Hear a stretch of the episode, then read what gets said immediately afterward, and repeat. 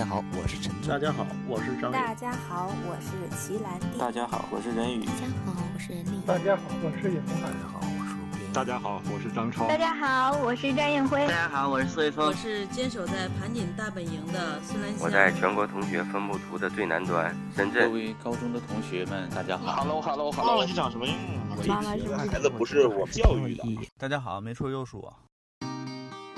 大家好，我是蓝胖子主播古博，我是女兽主播人民的费姐，扯淡驱动梦想，唠嗑点亮人生，欢迎收听专门为盘高九五一班制作的非常聊的。你把这句话卡了。呃，大家好，那个 伴伴随着我身边的呼噜声，我们这一新的一期开始了。对，到底是谁的呼噜呢？对，到底是谁的呼噜呢？有奖竞猜，台州有奖，是吧？哦，然后我们这期要做什么节目啊？就是我们节目最近严重的滞后选题，也是因为我们那个我跟蓝胖子最近的工作都太忙太忙了，在那个忙碌的工作当中呢，我们还是要有一点点小小的呃寻找一点小小的开心，所以我们这期呢就想做一期。关于这一季的脱口秀大会的一个回顾和盘点的节目，然后非常荣幸的又邀请到了我们的常驻嘉宾老庞，鼓掌欢迎。谢谢谢谢谢谢谢谢大家热情的掌声。一点都没有，只有刘白刘白的呼噜声。其实听到这个，我就想起了杨笠的那那段晚上喝多了，第二天早上，一个很有感觉的男性友人把她送回家，第二天早上他。特别完好的在家里醒来，这又不尊重人家了是吗？我特别担心你，然后就给你漱口啊，啊，坐在那儿看着你睡着，怕你吐出来把自己噎死。但是当听见你那个洪亮的呼噜声的时候，就觉得你有这么粗壮的喉咙，一定不会被自己噎死的。哎，那那我们就开始先说吧，就是其实因为我是特别特别喜欢李雪琴，然后嗯就觉得要做这期节目，但我又想我又不能全期都说李雪琴，所以今天早上特别就是在群里发了一下，就是大家说一说就自己喜欢的三个选手和那个三个秀，谁先说？我感觉没有特别就是说喜欢的秀，但是人的话，我这边是觉得。李雪琴是一个，确实是就是跟其他以往赛赛这个选手不太一样的。然后就是那个何广智，我觉得还可以。呃，贫困的人设嘛，让让人有一种极度的舒适感，就觉得有特点呢。还就是那个我我是挺喜欢那个双胞胎的，但是夺冠热门的那个王冕，我个人觉得啊，就是其实音乐的那个脱口秀实际上是挺讨巧的。他如果是他不是唱歌的形式，他如果他那些文本啊，他都是抛开音乐以外的这个就是单独说，实际上他那个效果会大打折扣的。但是就是由于有了那个音乐的加持，确实挺炸的。所以说让我选的话，我可能比方说，你说这一一堆人，我想看，我只能选三个看一下，那我可能就选那个何广智、李雪琴和那个双胞胎。你要说那个秀的话，就是。何广智那期就那个那个地铁继承地铁座位的那个，我觉得我特喜欢那期，那个挺好的。而昨天特意重温了一下李雪琴那个开场那那场，最开始是被淘汰，然后被那个谁给复活的嘛，被李诞复活的。嗯。他被淘汰的人，那个人就是用了后半段的那个整个的一大段，就是针对李雪琴的一个嘛，然后最后收的那底就是拿。手机自拍说：“嗨，大家好，那个这是李雪琴什么？我们俩出名的什么很很很搭还是什么？就用那，啊对，就那个用了那个用了李雪琴原来在那个他的小视频里边做的那个，嗯，那个梗用那个来传的底。李诞就有一点不高兴嘛，马上点评就说了嘛。但李诞那个其实处理的还是很那个，他说我我拍早了灯我抠回来，说那个你要知道你是这么个底，我绝对不给你灯。”结果他们俩就二比二打平，观众投票，他赢了六票，把李雪琴赢了嘛。就是他们那些选手在观战室里边都在那说，黄渤什么说说不体面嘛。就是就是我当时也感觉这个，因为时间久了，我昨天特意又回去看了一下，我记得这事儿，反正他是针对哎李雪琴做了个豆豆吗？不是不是不是，很快就淘汰了。确实是李诞很厉害，把李雪琴一眼就看出来。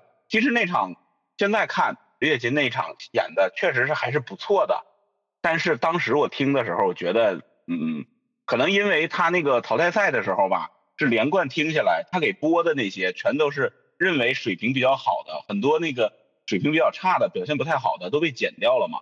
所以整体质量其实蛮高的，因为好多新人为了晋级，都拿出来自己最好的段子来讲这个淘汰赛嘛。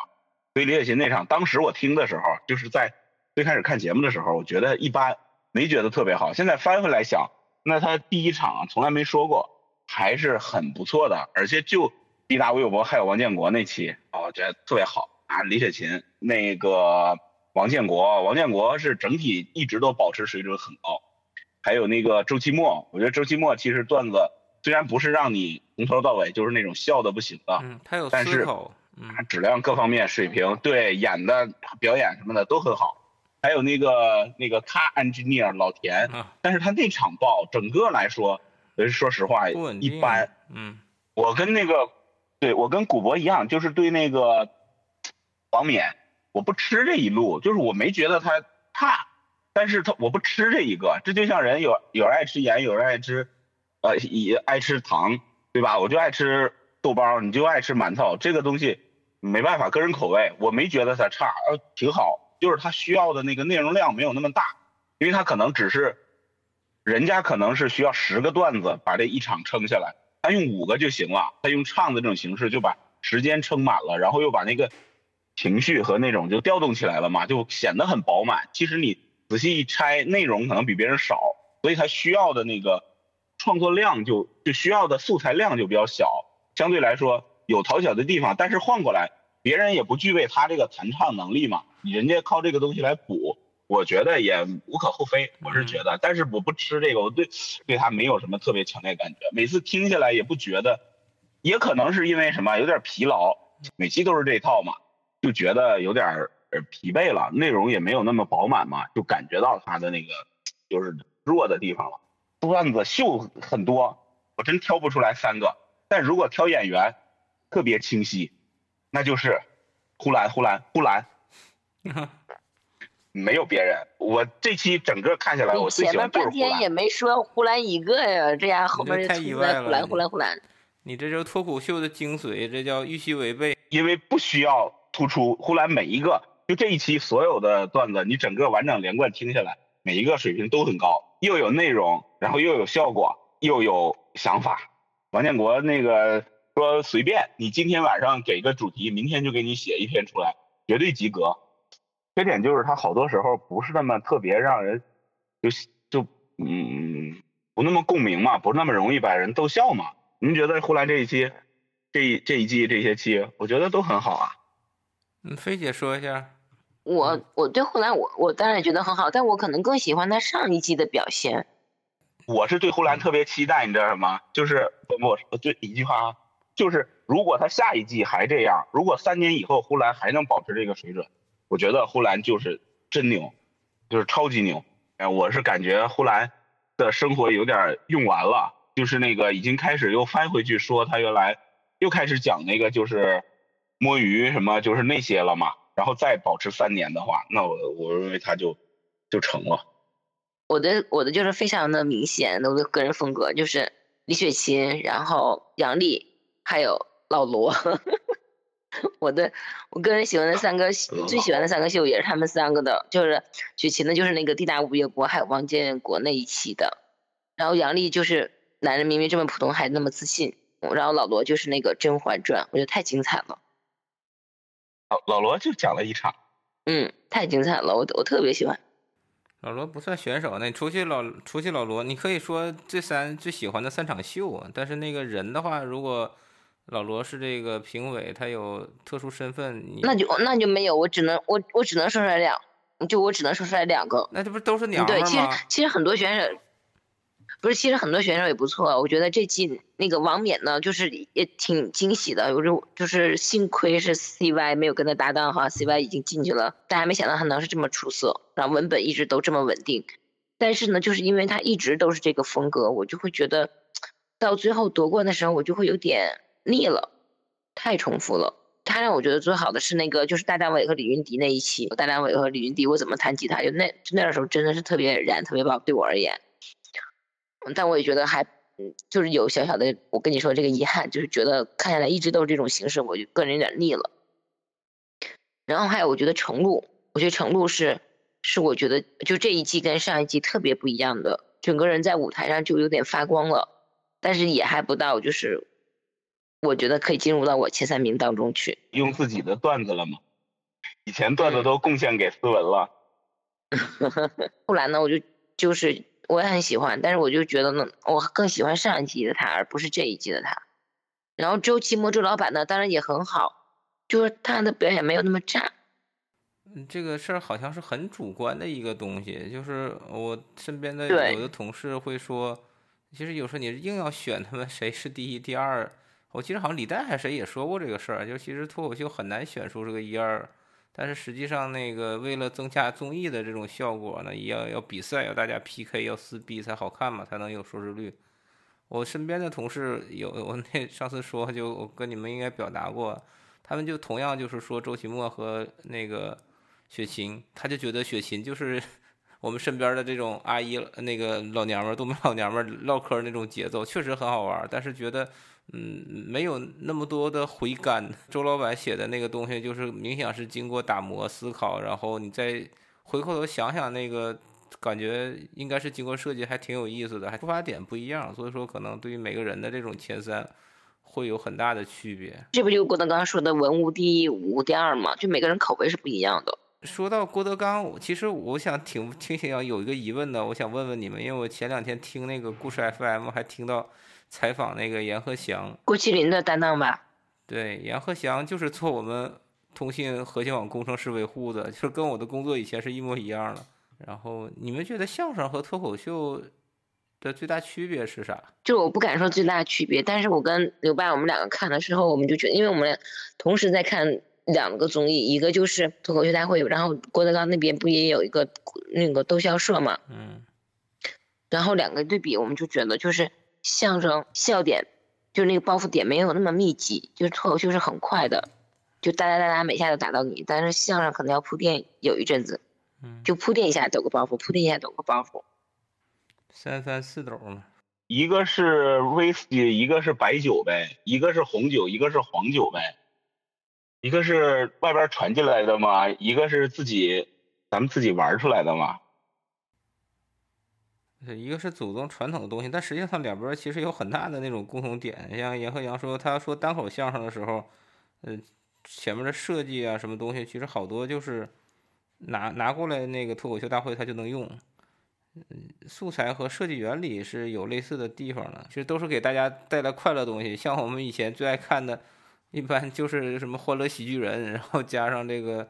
德云社的一些，然后再加上现在有脱口秀大会。其实我的最终感受就是，有效成分都是酒精嘛，那个剩下那些只是表象，大家呃个人喜好不同而已，嗯，本质没有区别。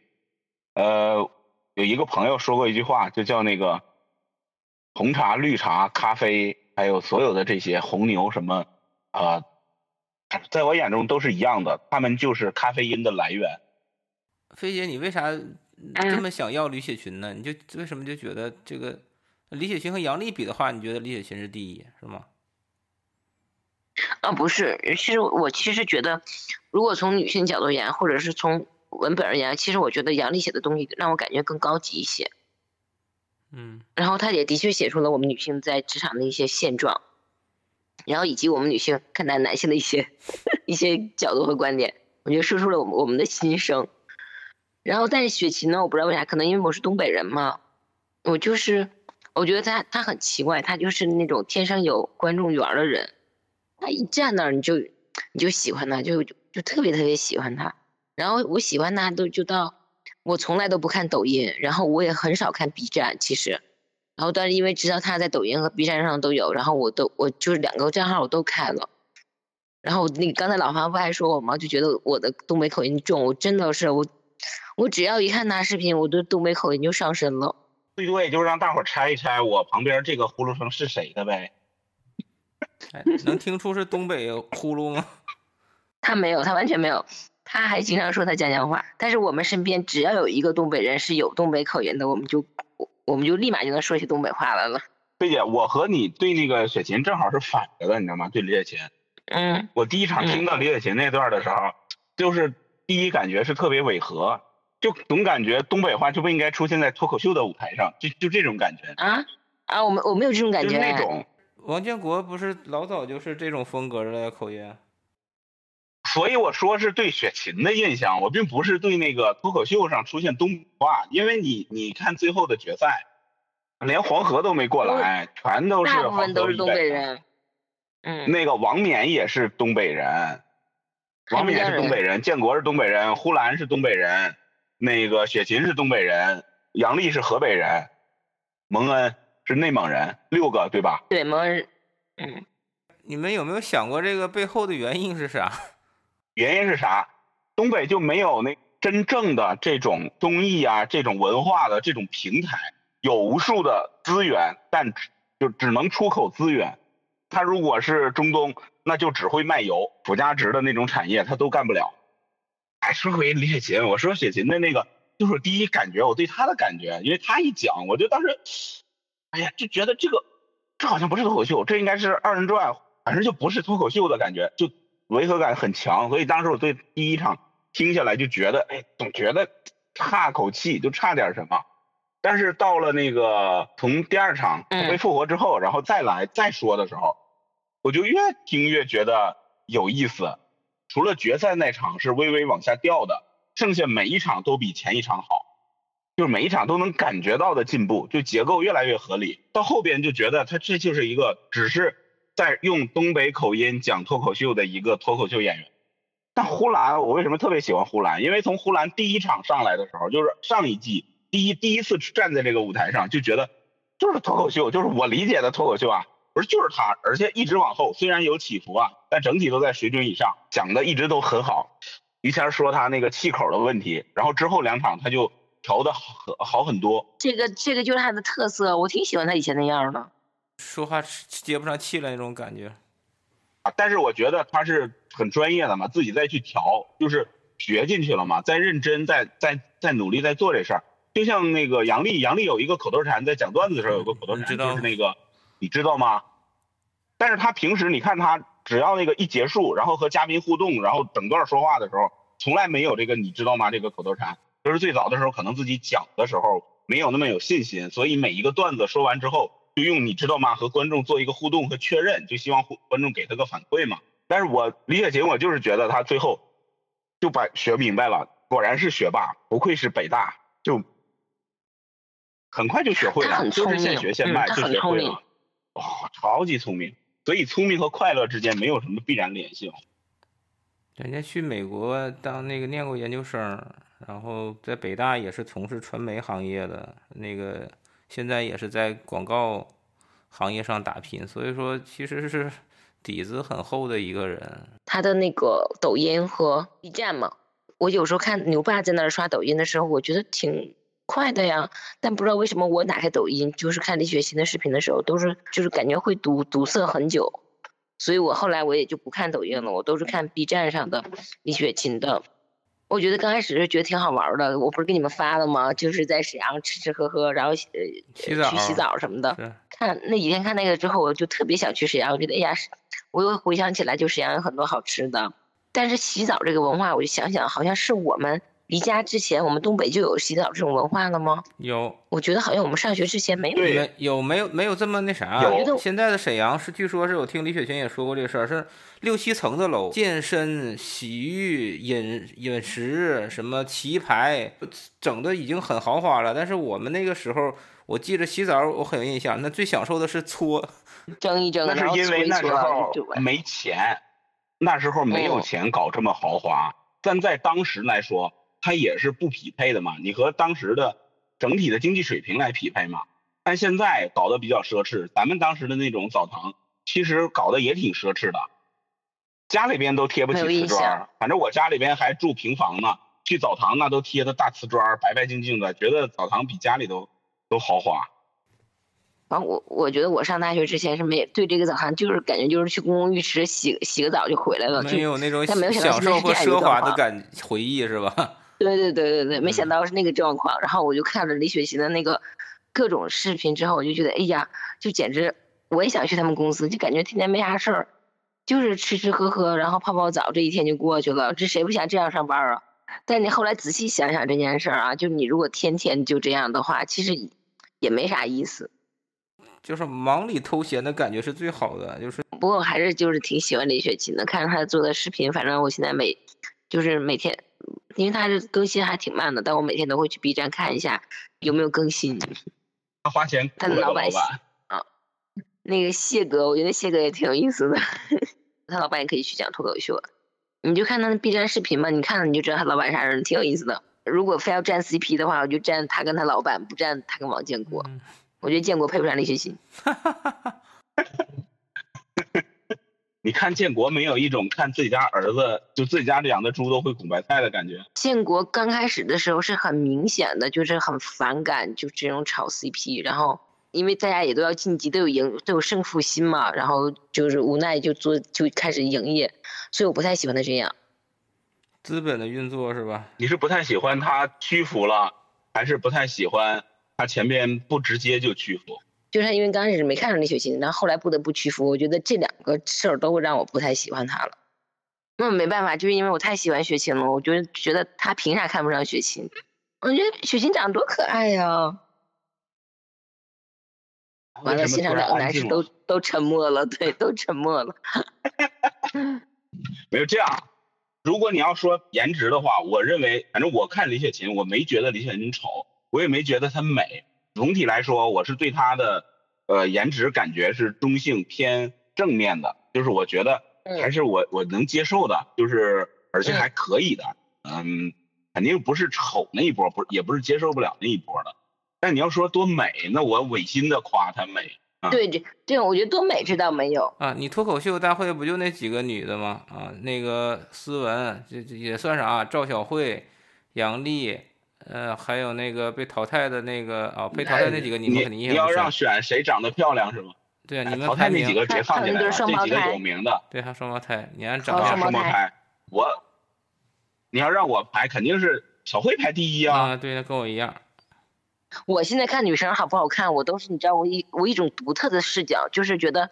哎，这是我儿媳妇儿，我就喜欢我儿媳妇儿长这样，就觉得是那这女所以说，我想让你。排个名嘛，我想看看你的独特视角是怎么给这个。就是就是李雪琴，我、啊、我然后呢，就觉得，第一，李雪琴第一。我希望我我啊。第一个儿媳妇儿，第二个。杨丽。杨丽，第二个。啊，你你是按这个？你是这一季的杨丽还是上一季的杨丽？我说这一季的杨丽，我就觉得长得挺可爱的。哎、上一季的杨丽就长得方方墩墩的。这一季的杨丽和上一季杨丽完全不是一个人啊。所以我就说上一季的杨丽就方方墩墩的，季就感觉嗯整体好多，就整个人立体了起来了。因为她减肥了。那然后第三呢？没了没了，选不出来，对，选不出来。哦，觉得就这两个入入入入婆婆的法眼是吧？嗯，对。哎，大牛喜不喜欢看类似于这些文艺节目啊？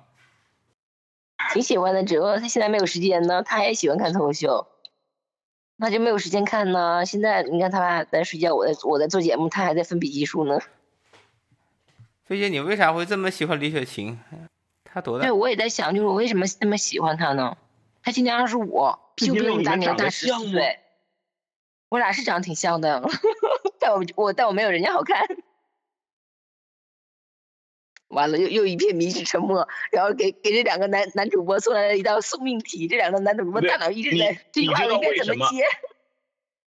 你知道为什么沉默了吗？因为我们在思考一个问题。你们俩在想这句话到底该怎么接才不会送命？哎，你怎么对自己这么没有信心呢？你怎么会说出你没有李雪琴长得好看这句话？那我就是太爱她了，我觉得她长得就特别可爱，我特喜欢她。我们换个话题。去年我们聚会的时候，然后有一个人说，就说什么最帅的程度就是一个人帅而不自知。我觉得李雪琴就是那种，她身上有特别特别多的那种闪光点，然后她不自知，然后然后就让我特别喜欢她。哦，对，我知道了，我还特别喜欢她一点就是她不会在意别人身就别人的眼光。呃，就比如她从北京回到东北这件事情，回东北发展了，我就觉得他做的挺好的。但是这真的是需要很大的勇气，不是所有人都有这种勇气的。我也特别想念盘锦，但是我觉得我没有勇气回去啊，是我想做，但是我没有勇气去做的事情。然后我就特别喜欢他，特别羡慕他。嗯，你可以多元的了解了解他，因为昨天我也听了一些他的那个其他的上的节目采访，他也说过，他其实特别在意别人对他的评价。这个好像有点矛盾啊。他比他举个例子，比方说他特别怕朋友误会他，嗯，然后如果有人误会他就特别伤心。就包括如果有路人啊跟他加微信，他从来不会拒绝，自己觉得很有责任感。他说他举个例子，他们跟同事聊天，爸妈买保险的事儿，然后说爸妈有些有这种高血压的，有些保险就不能买了嘛，因为属于高危人群了。然后他就贼焦虑，他就他就觉得这个我同事这些父母我都要负起责任来。以后养老怎么办呢？我我要这个有个担当，他就有这种就特别热心肠，这不挺好吗？这不就都是我们喜欢他的点吗？他在意朋友，然后，嗯，就挺比较重情义的一个人呗。对，他们他们这些演员啊，背后的那个付出，反正也挺挺大的。就是成名以后，那肯定会有很多公司找他嘛，或者联系他嘛。那说如果稍微有这个不善回复的时候，他就。就会被被骂嘛，就说啊装啥呀，什么出了名就不给机会，给你机会你都不要，刁难嘛。他说他可以一个人早上从睁眼起来开始回微信，到晚上直接睡觉。他当时火的时候其实就是那个视频是吧？他大门儿多白，你看清华大门儿多白啊。他那个视频播了四五个月之后，吴亦凡才恢复的。哦，那也有偶然因素嘛，相当于。不知道，我就觉得挺奇怪。你就他说这事儿红了以后，说好多人联系他，说是这个是他的功劳。因为我就觉得他莫名其妙的有主那个观观众缘儿，然后尤其可能大家都是东北人吧，嗯，但是对他的喜欢就是日益加增，就随着他的那个输出越来越有意思。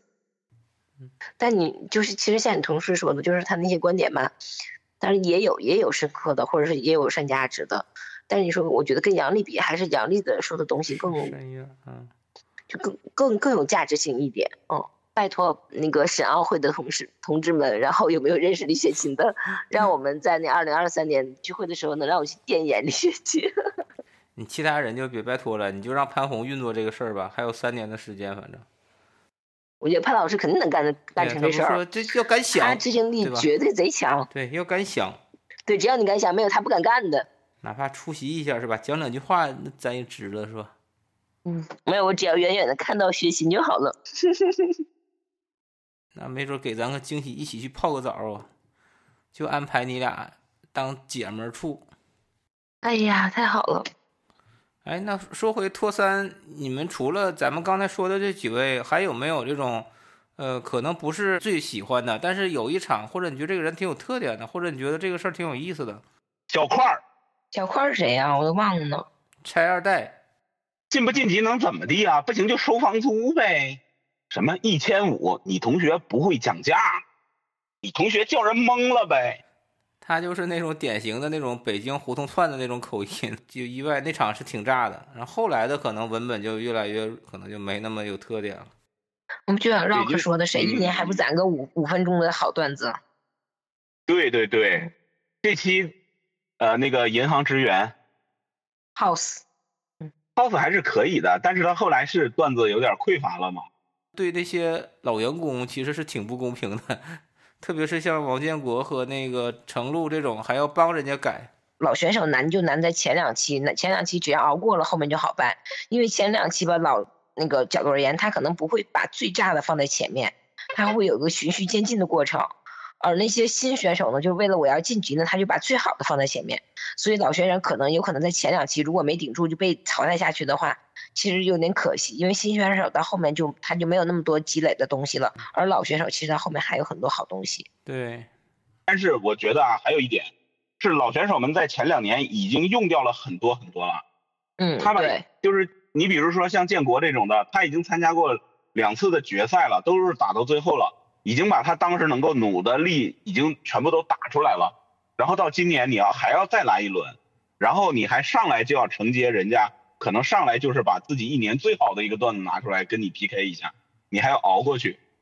但是老选手也有占便宜的地方啊，只要你发挥的稳定，和对手和新选手差不太多，观众还是有偏向的。对，就是您看建国上来先加五票，对吧？保底先加五票。我对那个老选手当中还有 Rock，我不知道为啥我对他一直隐隐有点期待，但我又觉得好像不知道为什么他好像关注源差了一点儿。我我一直都不太喜欢 Rock，就有点阴郁，就是坏的那种，不知道有那种个性阴暗的小小对他的人设也是这样的，好像阴暗的小人物嘛。对，老罗给他说的嘛，说你这个把你这个阴暗的小人物的表演的特别好，嗯，有几有几段节目还是很喜欢的，但是他整体的这个不太喜欢这种风格。第一次就被淘汰的，其实有的线下也挺炸的。菲菲姐不是看过那个土提和谁，和那两个人的是吧？对吴豪、汪德发是吧？啊，对对对，那对对对，那个那两个男生其实在线下挺炸的。那是我跟郭峰还有牛爸我们三个一起去看的，然后那吴豪还在还是个主持人，然后就讲的挺有意思的，人跟现场观众互动也都好。那汪德发也是，土地也不错，但是他们上来我觉得可能主要还是没有经验吧。线下和线上的区别挺大，可别挺大。能还是不一样，这种舞台表演和这个还是区别挺大的。是的，对，嗯，哎不太一样。还有就是刚才说到 Rock 的时候，我想起一期来啊，就是那个沈腾的那个沈腾当嘉宾那一期、Rock，然后他们就说嘛，说那个杨笠的那段儿浑身整齐的醒过来了，他们就说那个有人不会是 Rock 吧？不是今天在炒他们俩的 CP 吗？以前我特别喜欢沈腾，但是沈腾当时说了一句话，我在我心里给沈腾减了一大堆分。现在沈腾只剩及格线了，后边就？看他以后的表现了。哪句啊？他说，他说是那个强森嘛，就是巨石啊啊，Johnson，他一定没有看脱口秀大会，他连 Rock 是谁都不知道。啊啊啊啊！我当时特别失望，不尊重，相当于对这个节目，特别是跟徐峥比。对呀，就你既然来当嘉宾，你作为一个职业嘉宾，你应该去把这个至少看看新闻吧，看看微博，刷刷，花点时间。实在不行，让你身边的助理什么的给你讲讲这个里边有什么点啊，有什么的，有没有什么忌讳，有什么？你居然说出这种话来，或者是不行，你就别说，你也行。所以那个我当时真的，我第一反应，哇，他肯定没看过，因为 Rock 三季都参加了，这一季还中间有一段时间表现还很不错，对吧？他如果假如说没看过这一季的，那那个去看一下前两季的节目，也知道 Rock 是谁呀、我当时对沈腾这个就感觉，我感觉特别差。嗯，虽然你是个来参加综艺节目，你是就是来，但是感觉就有点混嘛，不敬业。从你的职业角度来说，就是不敬业。要是从那个单纯的我是这个节目粉丝，我喜欢这节目来说，那我觉得这个嘉宾请的就就是沈腾确实是厉害，这个得承认。嗯，各种梗玩的也非常好，那个专业是厉害，自己那段是厉害，但是至少对这个节目，反正我觉得挺不好的。是不是跟徐峥比？我觉得徐峥好像对每个演员都还挺挺了解的，就那些老家伙，感觉他本身就喜欢看，我觉得啊。他肯定是看了，而且应该是看的很认真，几乎全看了。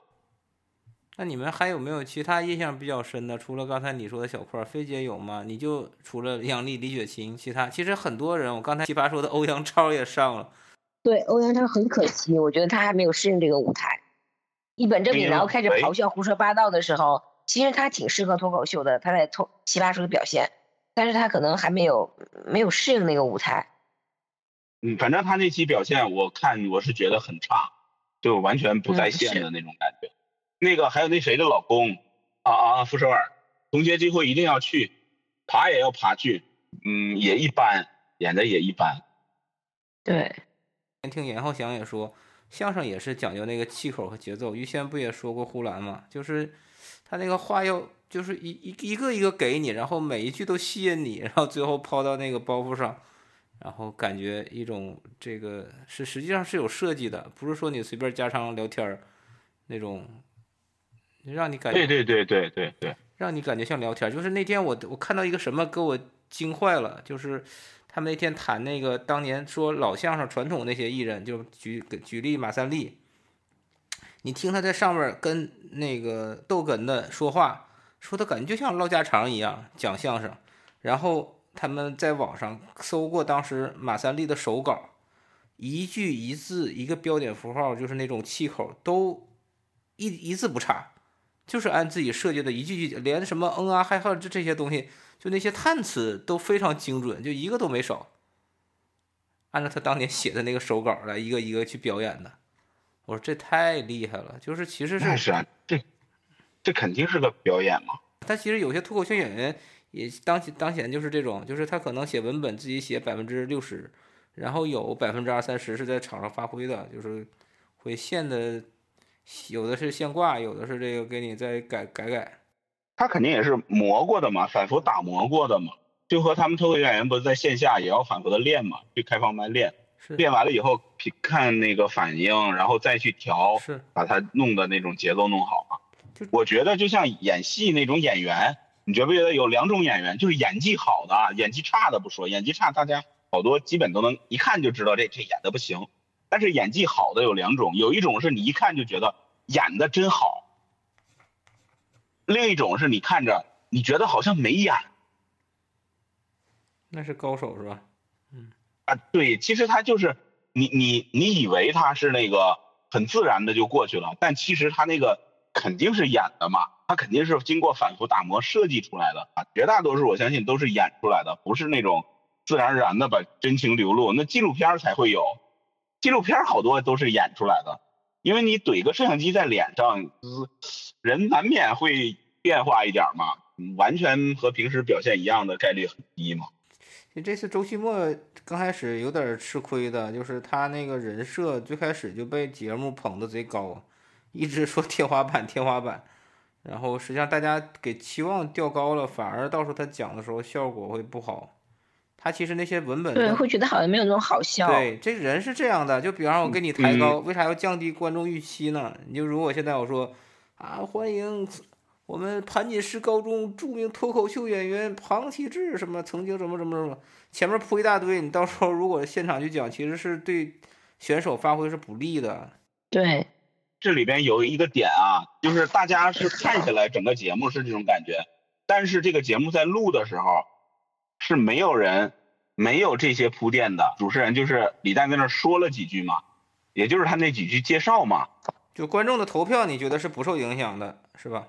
受影响，但是影响没有我们的预期这么高，因为我们看的时候，他是把这些这些点突出来给我们看，然后在一期节目里剪过的嘛。那个现场录制前边那淘汰赛的时候是非常长的一段时间嘛，对，肯定是一个一个介绍的嘛。但介绍的时候肯定也说了，肯定有影响，但是我认为影响没有我们看节目的感觉那么大。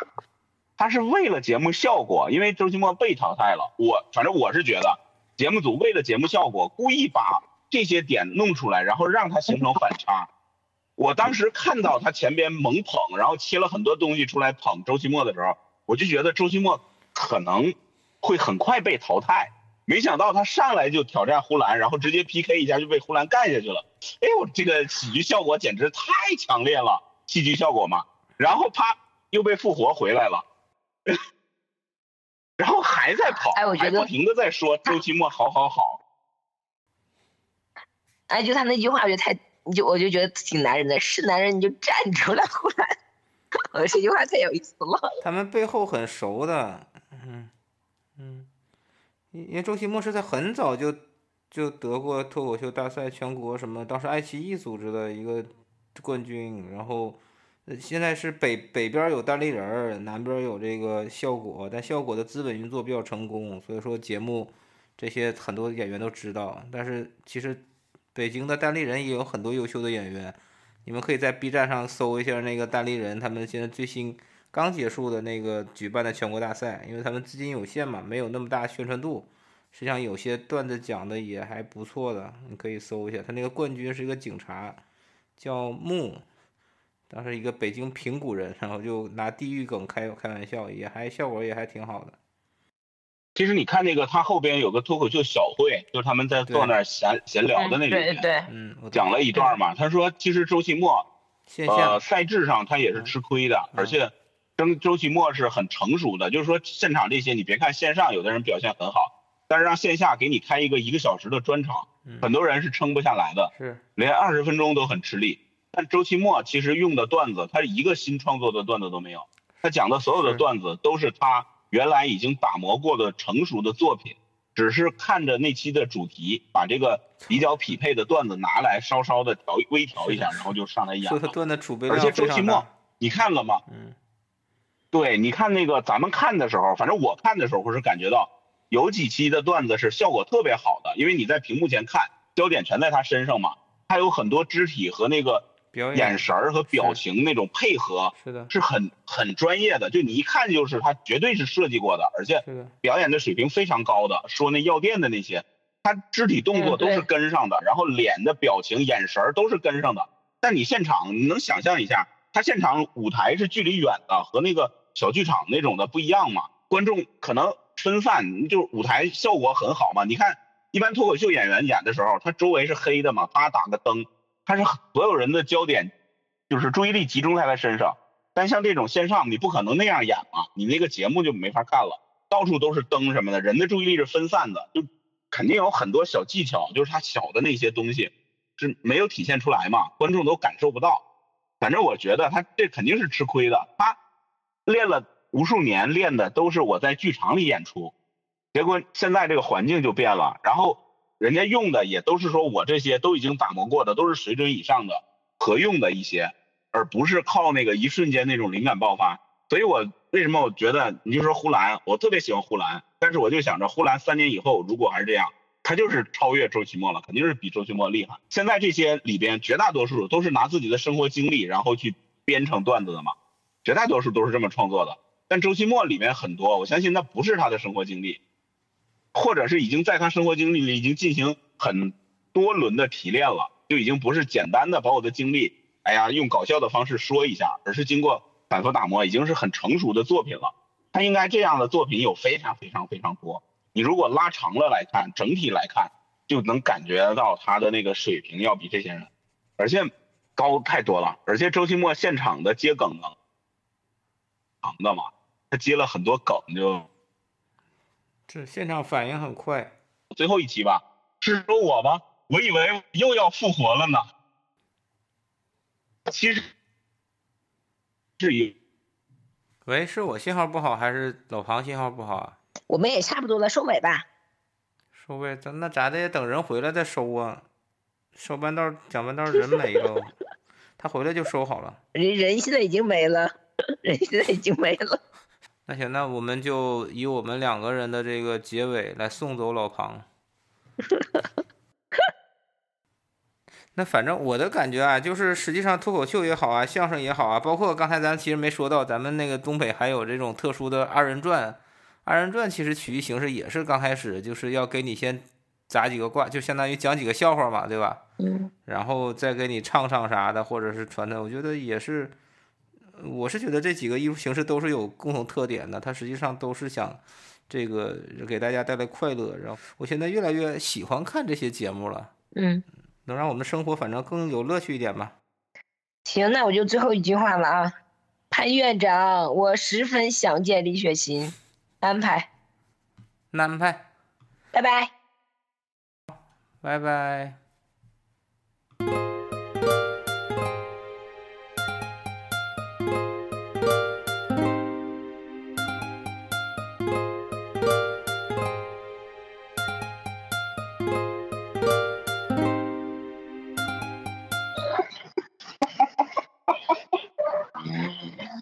要猜也只能猜菲姐身身边这呼噜声到底是哪个男人，只能是这么猜的好吗？是的，咱不，咱就是稳定的，就伴随呼噜声录了，是吧？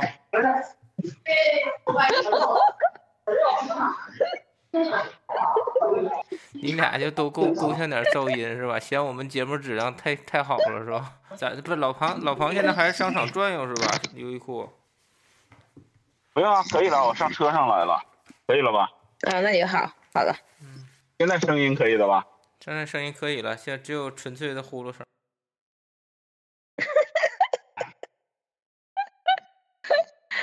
哎，开始了啊！怎么没有背景音了呢？欢乐的时候就好了。他就这样，我他我要睡觉的时候他还这样，我就我就帮他强迫性的帮他翻身。但过一会儿还有的时候再换，然后不行就踹。不过他这点可好了，就是我有时候我不是晚上会害怕嘛，然后就我我我我睡眠比较轻，大概两三点钟的时候会醒的时候，然后我感觉我俩就好像心有灵犀似的。就我我在还在犹豫我要不要叫他的时候，他就自己知道我需要他，他就会醒。天呐！然后开始打呼噜，让你有安全感。然 后没有啊，然后他就醒了，然后我就跟他讲是怎么什么状况，然后他安慰安慰我，或拍拍我，抱抱我，然后我就能我就能继续往下睡。天呐！